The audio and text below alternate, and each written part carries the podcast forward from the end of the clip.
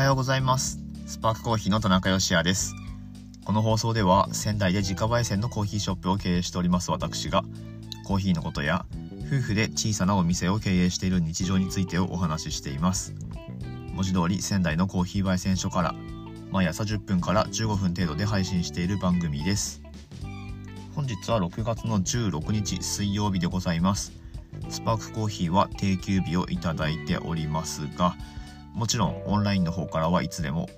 オーダーをお待ちしておりますので、えー、ぜひね、あの、オーダーいただけますと嬉しく思います。いつも番組の詳細欄のところに実はリンクを貼り付けてありますので、まあ気になった時にアクセスしてみてください。ということで、今日はお休みなんですけれども、妻の出産後ちょうど2週間が経ちまして、えーまあ2週間、えーなんだろう、検診みたいなのが設定されているようでして今日はそちらに、えー妻は行ってきますという感じですね。娘の方は相変わらず入院しておりましてちょっとやっぱり体重が増えるまで退院できないというような状況が続いております。その間ですね、まあ、妻が行ける時は通いで病院に通いましてまああのーそこで面会なんですよね。実の娘と面会をしに行くっていう。はい。ちょっとなんかよくわかんない状況なんですけれども。まあそれにしたってとはいえね産後の母体お母さんっていうのは絶対安静っていうふうに言われているわけで。まあねどこまでそれをするのかっていうなかなか線引きが難しいところではありますがとにかくもう母体のその体力の回復っていうのが最優先になるわけですね。まあそんな中通いもしなきゃいけないのかっていうちょっと矛盾した状況なわけなのでもちろんねあの毎日行かなきゃいけないっていうわけでもないのでうんまあ行ける時は行きますけれどもやっぱり体調優先っていうことになります。まあ今日はあのお休みで私もいるので車で、えー送っていってっていうことができるのでまあそんな感じで妻は娘と面会とあとは検診ですねをしましてまあ僕はあのそこに入ることはできないんですけれどもまあまああのお休みを使っていろいろタスクをこなそうかなというような、えー予定でございます。はいということでまあ引き続きコーヒーのことだったりとか、まあ、こういった私たちの日常についてですねお話ししていくこの番組なんですけれども今日お話しする内容はですねまあコーヒー豆屋さんやってるとちょこちょこやっぱり聞かれる内容でこの放送でも番組でもですね一度お話ししたことはあると思うんですけれども今一度コーヒー豆の保存についてお話ししてみようと思いますので是非最後までお付き合いください。この番組は小さなお店を応援するあなたを応援しています。コーヒー豆の保存についてですね結論を言ってしまうと以前にもお話しした通りなんですがコーヒー豆を買った時の袋のまま保存しましょうっていうことになります。はい。でうんと今日なんでこの話しようと思ったかというと YouTube でですね、まあ、コーヒー豆の保存について動画をアップされているものを見たからなんですけれども誰のチャンネルだったかっていうとイギリスのジェームズ・ホフマンではなくマックスウェル・コロナダシュートっていうバリスタがいるんですけれどもコロナコーヒーっていう、まあ、あのコロナってあれですよ。ちょっとあの多分意味合い違うんだと思いますけれどもスペル違いますよ。コロナウイルスのあのコロナとは。スペルコロナ N が2個入るんですよね。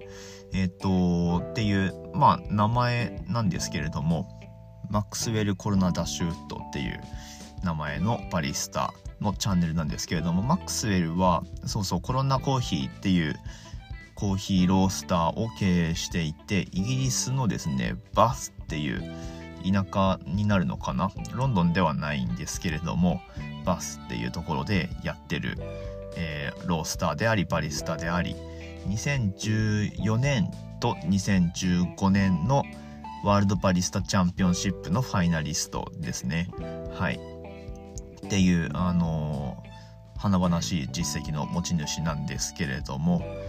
まあ、あの、そのマックスウェルがですね、まあ上げてる動画で彼は今年去年か今年くらいから YouTube チャンネルを始めたみたいなんですけれどもあのー、まあ彼のプレゼンの動画ねあの2014も15も世界大会のものなんかどっかに上がってますけれども非常にロジカルかつサイエンティフィックなプレゼンをする人物としてすごく有名です。というか僕はそのように認識しています。で WBC に出場するにあたってもまあ科学者と組んでプレゼンを作っていくっていうまあそういうなんかこうコーヒーにサイエンスを持ち込んででプレゼンするっていう、まあ、今では当たり前のように競技会ではされているアプローチですけれども、まあ、おそらく初めてに近いんじゃないですかねそれをあのやって結果を出したっていうバリスタとしては、うん、だと思うんですけれども、まあ、ちなみにそのマックスウェルのなんだろうな相方みたいな科学者でえー、クリストファー・ヘンドンっているんですけれどもクリストファー・ H・ ヘンドンですね、えー、ヘンドン、まあ、クリストファー氏は一度スパークコーヒーに来たことがありますし、うんまあ、ちょっとこの話もいずれしようかと思うんですけれどもまあまああのそんなこんなでこう非常に科学的なアプローチが得意なバリスタでありロースターっていうことですね。はい、でその彼がコーヒー豆の保存についての動画を上げていました。つい最近だと思うんですけれどもでまあえっと内容動画の内容としてはコーヒー豆保存の、まあ、パターンを4パターン用意してで彼が、まあ、多分同じ豆を使ってで同じ日数経過した状態で4つの豆をそれぞれカッピングしてで、まあ、これは彼の主観でどの保存方法が一番良かったっていうのを最後に、え言うっていうやつなんですけれどもはい。まあ、なので彼の主観での結論になるんですけれどもまあそれはある程度信憑性のあるものだろうと僕も思ってますし、まあ、僕自身の経験とも一致するのでああやっぱ多分この方法でいいんだねっていうのがその動画を見てわかるわけなんですけれどもその4つの前提条件っていうのが1つは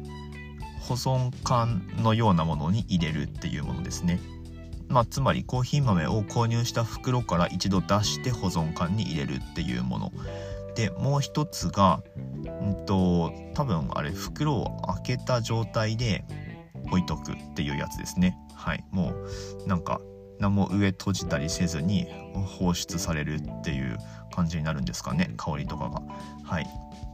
でもう一つが多分チャックは閉じるっていう感じ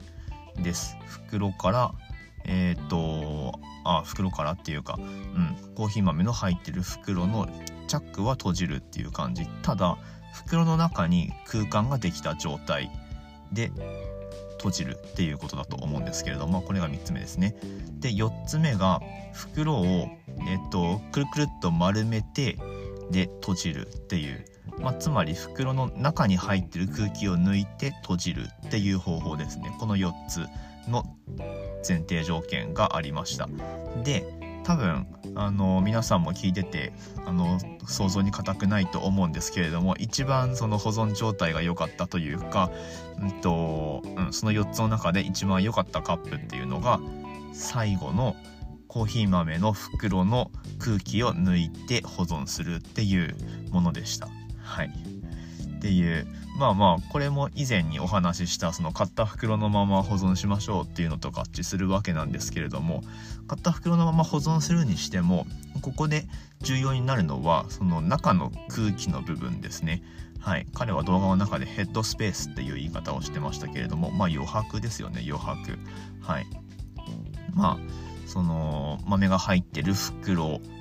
をただ閉じればいいってものでもなくってその中に入ってる余白、まあ、空気余分な空気ですね、まあ、その中にもちろん酸素も含まれるわけなんですけれどもそれをしっかり抜いてあげた上でピチッと閉じてあげると、まあ、より保たれるっていうことになると思います。はいまああの考えてみればすぐ分かることだとは思うんですけれどもいくら保存瓶とか保存缶で上の方を密閉できたところで中に入ったままの空気っていうのはそれはね豆に触れることになるので当然そこには酸素も含まれるわけではい、えー、まあ、そこで酸化してしまうっていうリスクはもちろんあるわけですよね。はい、で、まあ、バキュームできるタイプとかってもしかするとあるのかもしれないけれ知れないですが、まあ、一番手っ取り早いのは買った袋をこうくるくるって閉じてしまうのが一番手っ取り早いし再現性も高いのかなっていうふうに思います。はいということであまり驚きのない結果にはなってしまったんですけれども、まあ、やっぱり買った買ってきた袋で、えー、まあ、かつその余分な空気を抜いてあげるっていう方法がとりあえずのベストであるということが言えるんだと思います。はい、まああの一つには買ってきた袋のままだとその豆自体から出されるそのガスっていうのとあとは後期成分でこうバリアされた状態になるんだと思います。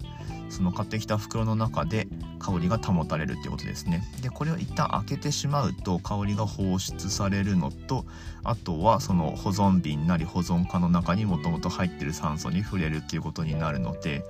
うんまあ、そこで多分劣化が少し進んでしまうっていうことがあるので、まあ、それを、まあ、香りをより長く保ちたいのであれば避けるっていう意味合いでやっぱり買ってきた袋のまま、えー、まあ、使い続ける使い始めるっていうのがいいのかなというふうに思いますし、うん。まあ、かつヘッドスペースですね。空間をなくしてあげる。こうくるくるっとして えっ、とまあその動画ではクリップで留めていたんですけれども、まあ、うちの袋の場合はチャックがついてるので、まあ、こうギューッとこう何て言うか畳んだ状態っていうかにしてあげて空気を抜いてあげるっていうのがいいんじゃないかなと思います。はい